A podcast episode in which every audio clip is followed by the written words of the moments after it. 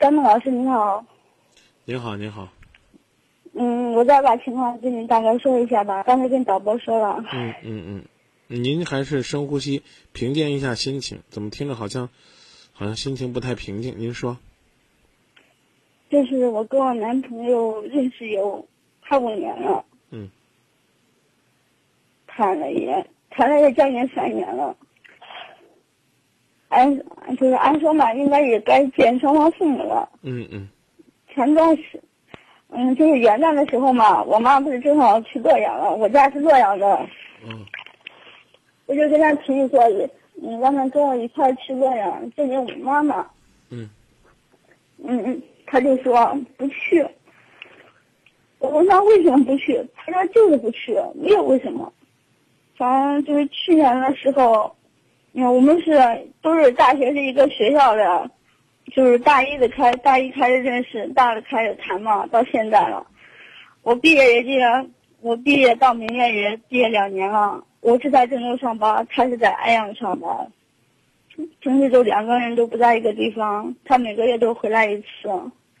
去年的这个时候，就去年零八年七月份的时候，就是我们在学校领完毕业证之后，嗯，后来中就是中间出了一点事儿，那两个等于是分开了一段时间，分开了有两三个月吧。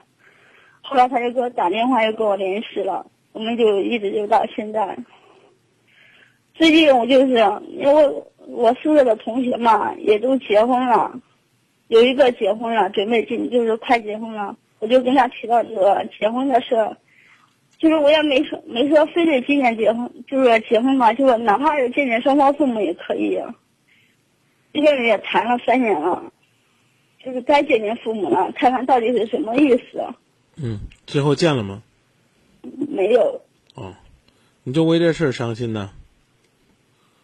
接着说，我就知道他心里到底怎么想的。他心里边没怎么想，没打算跟你结婚，心里边还没你，这是目前最直接的表现。我感觉也是这样。嗯反正最近吧也老是吵架。嗯，吵架呢可能是因为呢，我们的感情平淡了一些，我们的生活丰富了一些，有些节奏还没掌握好。两个恋人之间吵架不是什么大不了的事儿，吵得不可开交也不是什么大不了的事儿。而且一下，彼此心里边没有对方，甚至连气都生不起来，这才是最可怕的事儿。那基本上就该结束了。也是我们吵架吧，一般的虽然是吵架吵，今天吵架过几天都好了，就是这样。只不过最近就是这样本来前段时间这个月我的工作压力特别大嘛，每天都要加班加班。你工作压力大不是他的错，他没有必要因为你工作压力大就得处处让着你，处处惯着你，这明白这意思吧？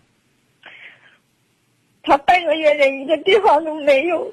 您看，您别哭啊，人家心里边没你，这我刚不告诉你了吗？你认清这个现实就行了。还有什么需要补充的吗？也没什么。那咋弄？那咱就说到这儿。嗯，好吧。啊，调整一下心情吧。也许过一两天，谁都不用劝你，你自己就会好很多。嗯，我知道的。知道吧？